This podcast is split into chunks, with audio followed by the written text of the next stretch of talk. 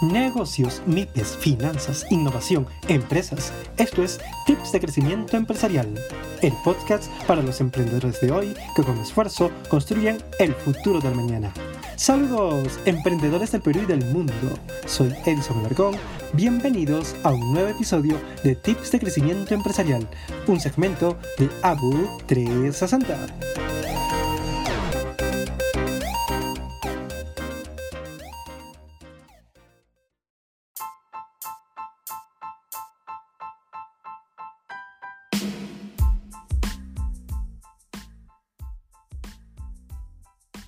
Saludos, emprendedores del Perú del mundo, ¿cómo están? Les saluda Edison Alarcón, bienvenidos a Tips de Crecimiento Empresarial. Como cada semana venimos llevando lo mejor en cultura e información puntual a los emprendedores del Perú del mundo, para esta semana tenemos un tema muy interesante. Como sabemos, si tu sueño es abrir una empresa, pero tal vez no tienes capital aún, o no posees todas las cualidades para dirigir un negocio, pues bien, puede ser hora de encontrar un socio. Obviamente, la elección de un compañero profesional no es una cosa tan simple o algo que puedas hacer todos los días. Es preciso, obviamente, encontrar a alguien con quien tengas una muy buena relación porque, seamos sinceros, de tal decisión que tú vayas a tomar va a depender todo el desarrollo de tu negocio. Por ello, en el presente podcast nos acompañará Juan Gandera Pasa, administrador de empresas, egresado de la UNSA, emprendedor y fundador de Arcux, la escuela de arquitectura online más grande del mundo, quien nos acompañará con sus puntos de vista al respecto. Bienvenido Juan Gander a Tips de Crecimiento Empresarial. ¿Qué tal? Mi nombre es Juan Gandera Pasa y hoy compartiré contigo mis puntos de vista para elegir a un socio en tu emprendimiento. En este podcast de tips de crecimiento empresarial. Vamos allá. Pues bien, esto es cómo elegir a los mejores socios para mi negocio. A manera de introducción, un socio es un compañero, es alguien que se une a ti para desarrollar tu proyecto empresarial. Es necesariamente alguien con quien vas a tener que estar durante el resto de tu vida, a manera de un matrimonio, ya sea aportándote dinero, ya sea aportándote servicios, conocimientos o una u otra cosa, es aquella persona que en cierta manera te debe de complementar. Por lo tanto, en el presente podcast analizaremos los tres tips o los tres puntos más relevantes a tener en cuenta al momento de elegir un buen socio para tu emprendimiento. El primer tip que vamos a tener en cuenta son las cualidades de un buen socio. ¿Qué es lo que debemos hacer para ver qué cualidades debe tener aquel socio que estoy buscando? Lo segundo que debemos tener en cuenta es saber investigar muy bien al socio y lo tercero que debemos de también saber muy bien es, imaginemos, si ya lo hemos elegido y empezamos a tener problemas, ¿qué podemos hacer? Pues bien, esta y otras dudas serán resueltas en el presente podcast. Allá vamos, emprendedores. Empecemos. Vayamos tocando el primer tip. ¿Cómo determinar las cualidades para un buen socio? Pues bien, seamos sinceros si vamos a elegir a alguien a manera de matrimonio para que nos ayude en nuestro emprendimiento, pues tenemos que elegir a alguien que nos complemente. Y ese es el primer aspecto, la primera cualidad de un buen socio, la complementariedad. ¿Ok? Al elegir un socio necesitaremos alguien que agregue, que aporte y que sume. Pero no solo que agregue, que aporte y que sume lo mismo que nosotros. No, no, no. Ok, lo primero que debemos tener en cuenta aquí es que todas sus habilidades, todos los conocimientos que esta persona tenga puedan complementar nuestro perfil con el suyo. Por ejemplo, si nosotros somos analíticos, tal vez puede que elijamos a alguien más creativo. Ok, ahora sigamos. El segundo punto a tener en cuenta es la iniciativa. ¿De acuerdo? Cuando buscamos un socio es muy importante que esta persona tenga bastante iniciativa porque obviamente no todos los días nosotros nos vamos a levantar con full energía a hacer todas las cosas que queramos hacer, ¿de acuerdo? No es suficiente, obviamente, con que tal vez encontremos un socio que nos apoye financieramente y mientras nosotros nos matamos día a día. Va a llegar un punto, obviamente, en que se nos va a acabar la energía. Y es ahí en donde nuestro socio tiene que aportar. ¿De acuerdo? Confianza. La confianza es otro factor fundamental. ¿Por qué? Se estarán preguntando. Porque obviamente no podemos confiarle en nuestro negocio a cualquier persona. Porque imagínate, es como que le estés entregando las llaves de tu casa a un desconocido. Si no sabes muy bien o si no confías adecuadamente en él, pues no te arriesgues. Adicionalmente, estimado Juan Gander, hemos tocado sobre las cualidades que tiene que tener un buen socio, como la complementariedad, la iniciativa y la confianza. Desde tu punto de vista, viendo que tienes bastante experiencia en este ámbito, ¿Qué opinas al respecto? ¿Nos hemos olvidado de algo? ¿Nos falta algo tal vez? Lo más importante al momento de elegir un socio es elegir a alguien que sea mejor que tú. ¿A qué me refiero? Si tú no eres bueno en ventas, tu socio debe ser un muy buen vendedor. Por ejemplo, imagina que quieres aperturar un emprendimiento basado en tecnología. Tu socio tiene que ser una persona muy buena en el ámbito tecnológico capaz de desarrollar el producto y en caso contrario tendría que tener las habilidades necesarias para dirigir un equipo de desarrollo, tener conocimientos básicos de esta área, al igual que otras, que complementen los conocimientos que tú ya tienes anteriormente. Es por eso que es muy importante contratar a alguien que te complemente, que complemente las habilidades que tú no tienes o que complemente aquellas habilidades que tú tienes pero que no tienes muy bien desarrollados. Los típicos errores que se cometen al respecto son, uno fundamental es asociarte con alguien por empatía y no por capacidad. Ha pasado que la mayoría de emprendimientos fracasa por la ejecución. Ejemplos de esto es cuando uno se asocia con un familiar o un amigo. Porque ojo, estás contratando a alguien que te complemente. Y si tu socio es tu amigo o familiar, no significa que esté mal pero debes tener claro que tal persona aporte a futuro. Tú no te asocias por lo que esa persona puede hacer ahora, sino por lo que puede hacer potencialmente en el futuro y por el impacto que va a tener en tu emprendimiento o empresa de aquí a un par de años o de cara al futuro. Ten esto muy en cuenta. Otro error es asociarse con alguien muy rápido por la necesidad. ¿Qué pasa? Yo cometí el error al asociarme con personas equivocadas. Un caso muy particular es el de mi actual empresa. Eh, en Arcux inicialmente nosotros éramos tres socios, de los cuales actualmente solo quedamos dos. ¿Qué pasó? Se preguntarán. Esto debido a que nos asociamos muy rápido por la necesidad de incluir a alguien más en la sociedad. No nos basamos en qué tan responsable era esa persona y lo más importante, el compromiso que tenía con el emprendimiento. Porque tú sabes, y si no lo sabes, ahora te lo digo, el compromiso es vital, es muy importante. Así que ten en cuenta estos consejos y estos errores. Y bueno, sigamos. Excelente participación, estimado Juan Gander. Muy bien, pues ahora pasemos al segundo tip. Cómo investigar adecuadamente a tu futuro socio. Hasta aquí ya hemos aprendido que tu futuro socio debe ser alguien que te complemente, que tenga iniciativa y que obviamente puedas confiar en él. Ahora, adicionalmente, para saber todo esto, debes de saber investigar adecuadamente. Y te estarás preguntando, ¿qué aspectos en todo caso debo de investigar? Pues bien, vayamos iniciando. Como nos indicó Juan Gander, él vivió en experiencia propia los errores cruciales en su vida profesional. Y por lo tanto, sería bueno que si te gustó este podcast, lo sigas escuchando una y otra vez a fin de que puedas tomar conciencia de sus consejos y evitarte fracasos insulsos. Por consecuente, es importante al momento de que vayas a investigar a un futuro socio, lo primero, primero, investiga si es una persona creativa o si es una persona tal vez cuantitativa, ¿de acuerdo? A manera de la complementariedad, ¿recuerdas? Busca qué es lo que necesitas en él. Busca. Si tú eres una persona más cuantitativa, más de números, tal vez necesites a alguien más creativo.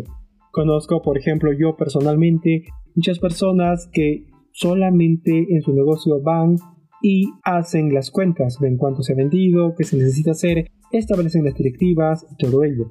Pero ah, pregúntales a ellos si alguna vez han vendido directamente. No, jamás.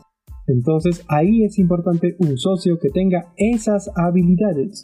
Habilidades con las que tal vez una persona más cuantitativa no cuenta, entonces la otra persona puede contar habilidades blandas y tal vez tú tienes las habilidades duras, ¿ok? Nunca lo olvides.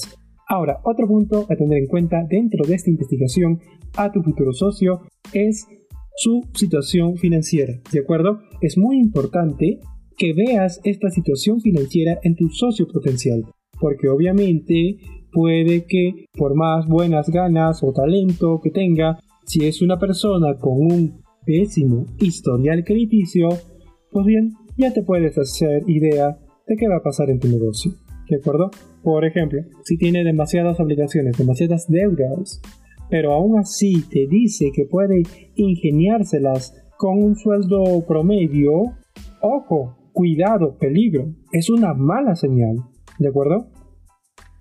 Ahora, otro punto a tener en cuenta dentro de esta investigación para encontrar a tu socio más adecuado es ver su nivel de compromiso.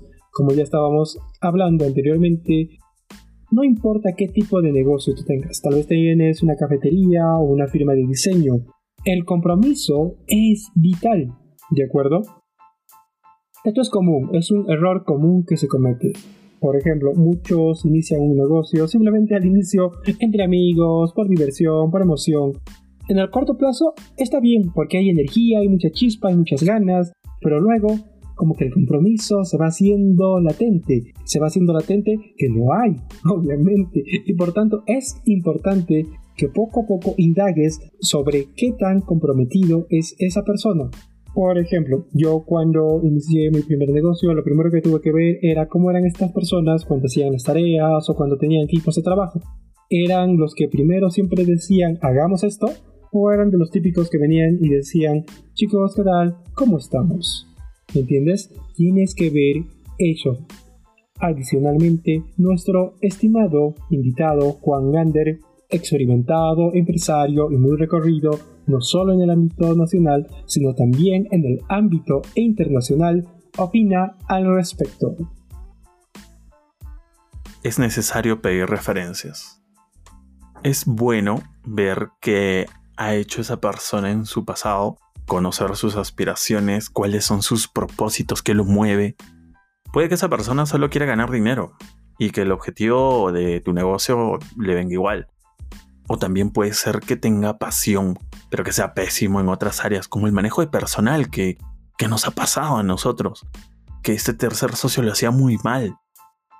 Que el tema de delegar las, empresas, las labores y las tareas que tú tienes, cuando tienes una empresa pequeña, no, no te das cuenta de esos problemas, pero a medida que vas creciendo y que tu negocio va creciendo, el manejo de personas se hace muy importante.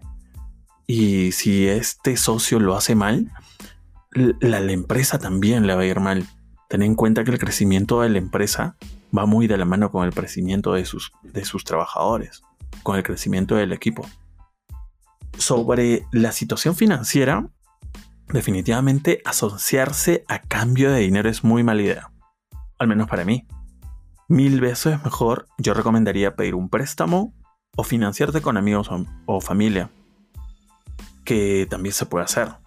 Entonces, debes buscar cuál es eh, la mejor manera de financiar tu emprendimiento. Yo recomendaría también hacer bootstrapping, que significa que tu empresa o negocio se financia a sí misma con los ingresos que esto vaya generando. Entonces para ello es muy importante definir también al inicio que las utilidades no sean repartidas, sino que estas se reinviertan en la empresa. Entonces eso tiene que estar muy claro para el socio o para los socios. Asimismo, el compromiso de atención a tu emprendimiento debe ser 24/7 y esta parte es sumamente importante porque los primeros años de tu negocio son vitales. Tienes que estar todo el día atento a todo lo que esté pasando. Si no pasa, eh, el emprendimiento a la larga va a tener muchos problemas. En nuestro caso, dos de los socios de la empresa, eh, mi actual socio y yo, siempre estuvimos atentos a todos los problemas que tenía la empresa. No importa si fuera un día feriado, eh, si fuera un evento importante al cual teníamos que ir, nosotros teníamos que estar ahí atentos a los problemas que tenía el negocio. Pero el tercer socio no lo tomó así.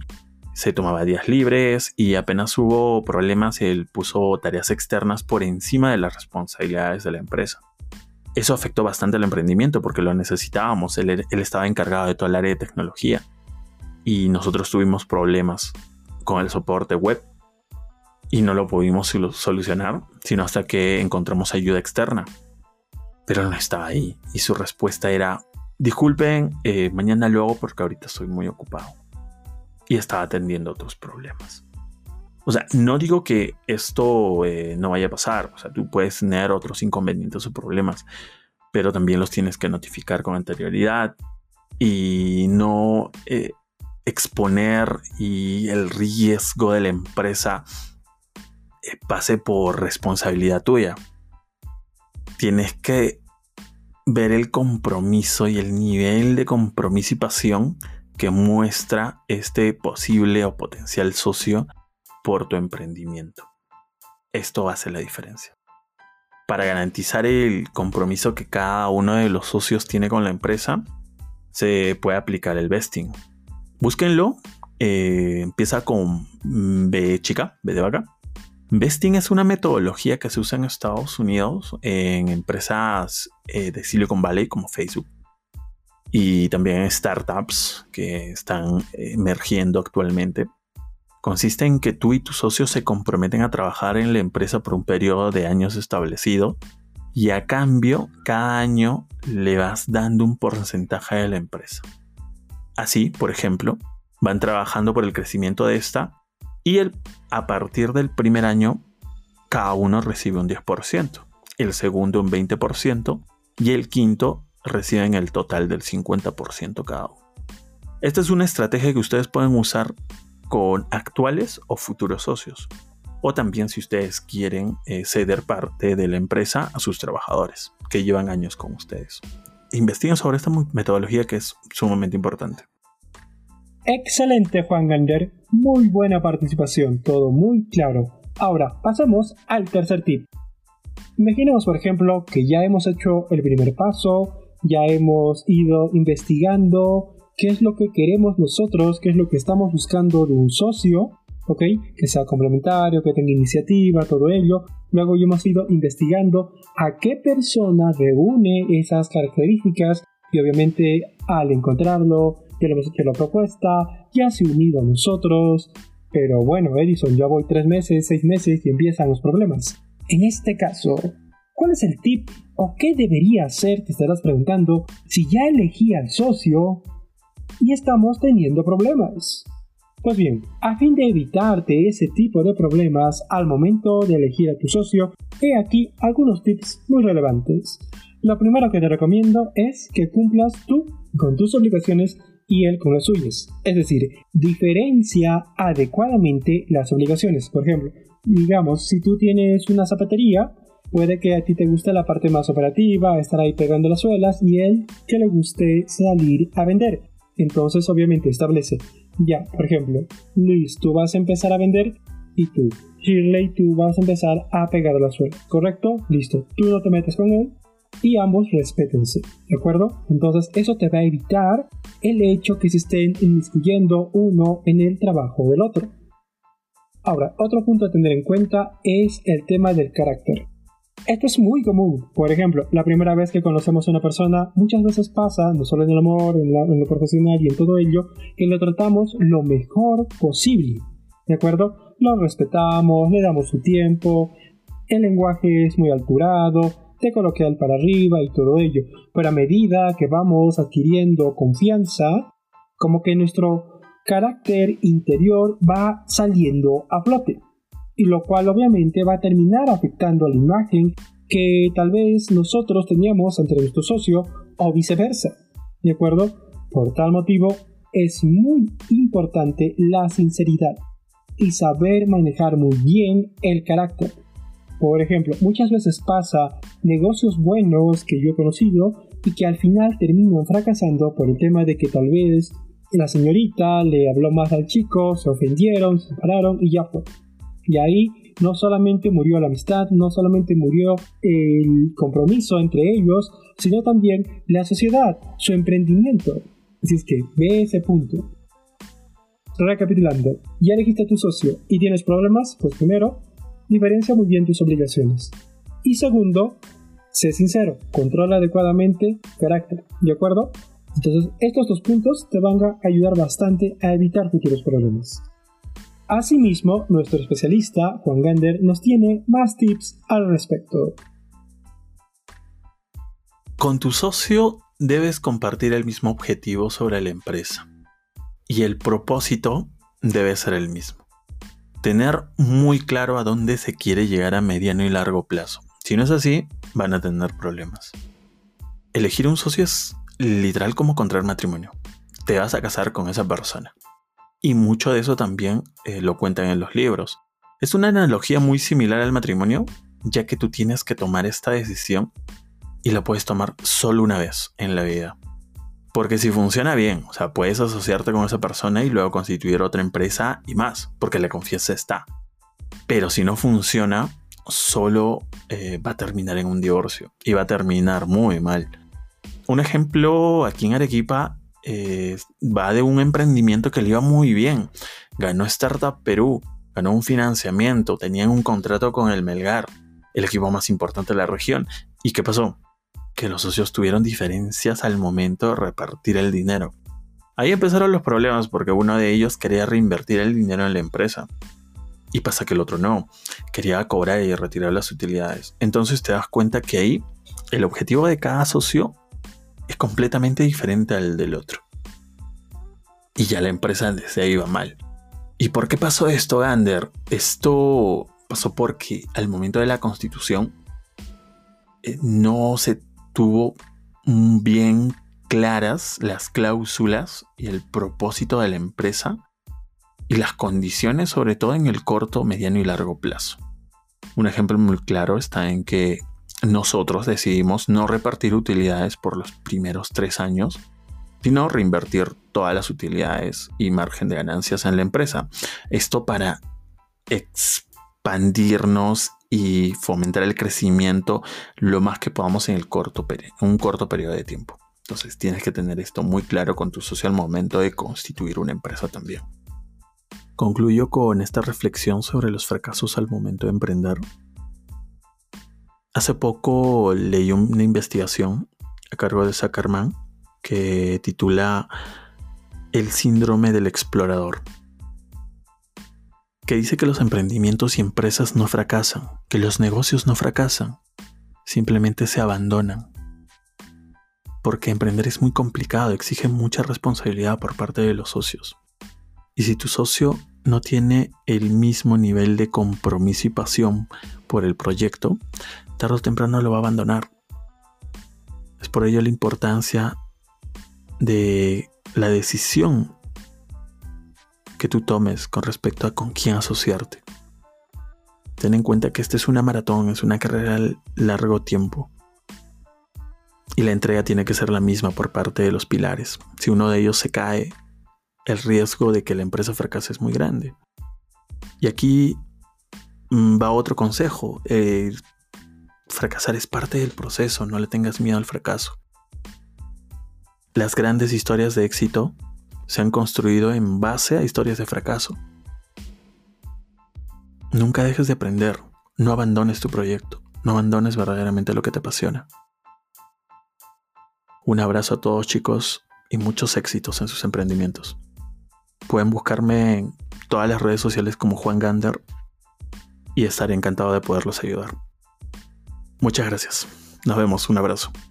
Excelente participación, estimado Juan Gander. A nombre de ABUC 360, agradecemos la participación de Juan Gander Apasa, administrador de empresas, egresado de la UNSA, emprendedor, fundador de Arcux, la escuela de arquitectura online más grande del mundo, y que hoy día nos ha acompañado en este podcast, en este nuevo episodio de tips de crecimiento empresarial. Muy bien, llegamos al fin del podcast. Y bueno, solamente quiero recordarles, a manera de tip ABUP 360, independientemente quien sea el socio a quien vayan a elegir, siempre tenlo como tu mano derecha. Siempre ten en cuenta ello, que va a tener que complementar tus habilidades. No trates de conformarte con algo que no cumpla tus expectativas. No busques un socio simplemente porque te falta tiempo, o te falta gente, o te falta un poco de dinero. No. Piensa siempre más a largo plazo que a corto. Porque al final de cuentas, ello puede marcar la diferencia entre un exitoso emprendimiento o un estrepitoso fracaso. Yo soy Edison Marcón. Este es tipo de crecimiento empresarial, usualmente de 360, en la redacción Pamela Maraza, en el diseño Shirley Diamante. Bye.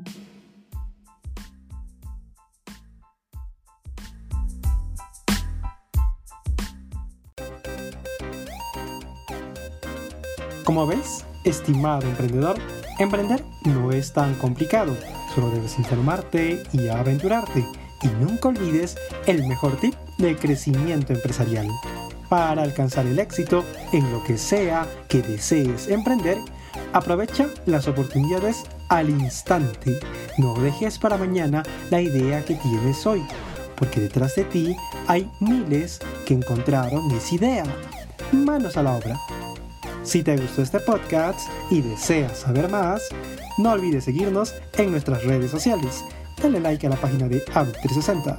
Subimos nuevo episodio todos los jueves. Bye.